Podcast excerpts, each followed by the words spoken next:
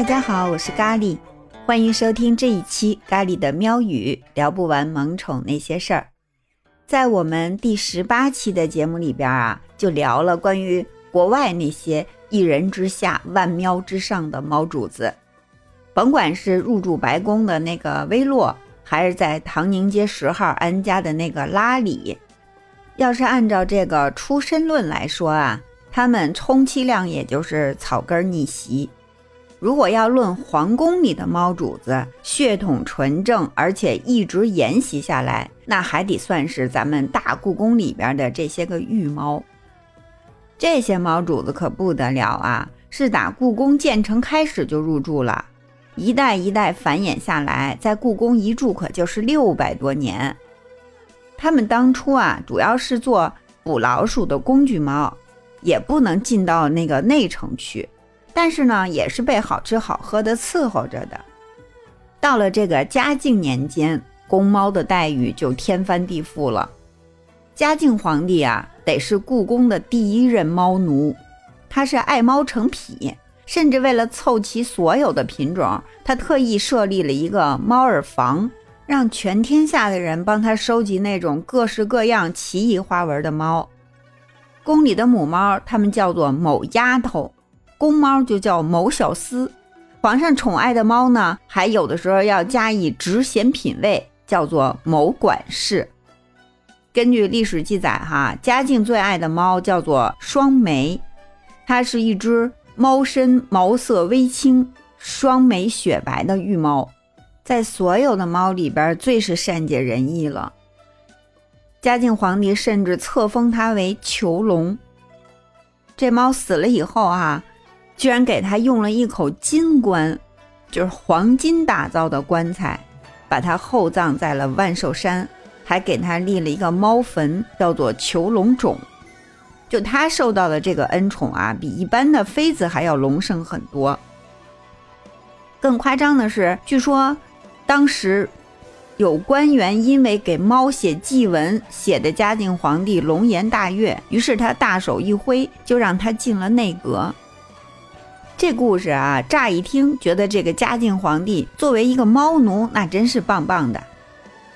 可转念一想，他作为一个皇帝，那得多昏聩呀！明代有一本叫做《永壮小品》的笔记，当时啊就记载了明朝时候皇宫里养猫的支出。当时乾明门是有十二只猫。他们每年要享用掉一千七百多斤的猪肉，三百六十五个肝儿。京城周边的宛平县每年承载的赋税当中，七百二十斤的猪肉就是专门用来喂猫的。可见啊，那时候的御猫吃的也都是民脂民膏啊。到后来，满清入关，紫禁城易主了。作为游猎民族的满族人，他们更喜欢这个猎犬，但是猫呢依然有一席之地。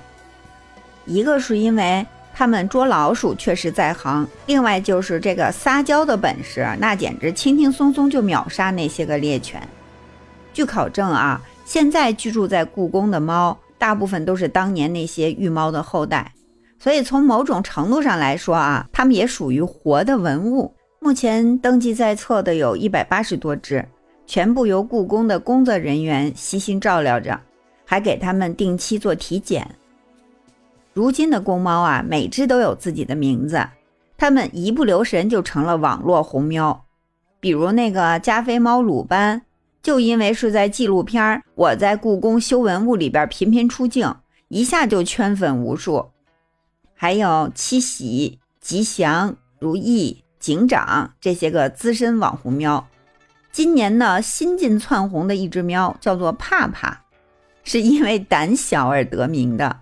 它 虽然胆子小，却是一只很肥硕的橘猫，特别可爱。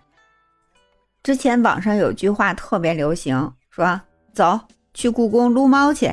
每天来故宫如织的客流里边，大多数都是奔着撸猫来的。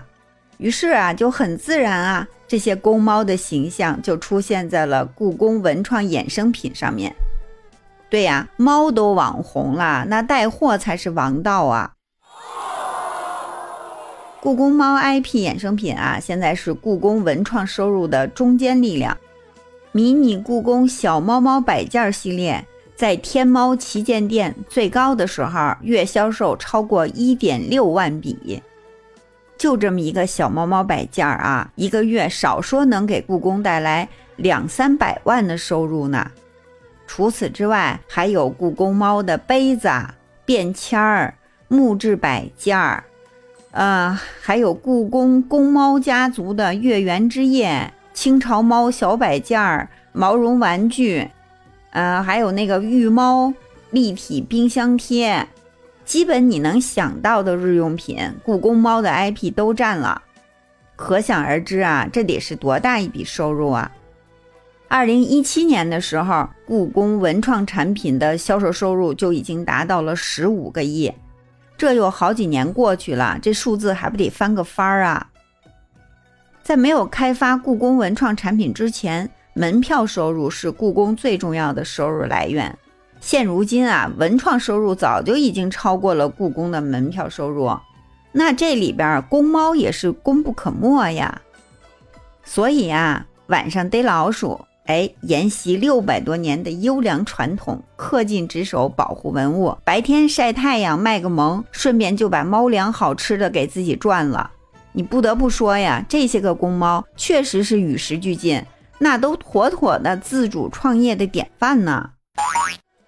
好了，关于故宫的猫，我们今天就聊到这儿，感谢你的收听。啊，请你动动手指，花一丢丢的时间啊，给咖喱来一个二十字儿以上的走心评论，这样对咖喱的专辑会有非常大的帮助。再次感谢，我们下期节目再见。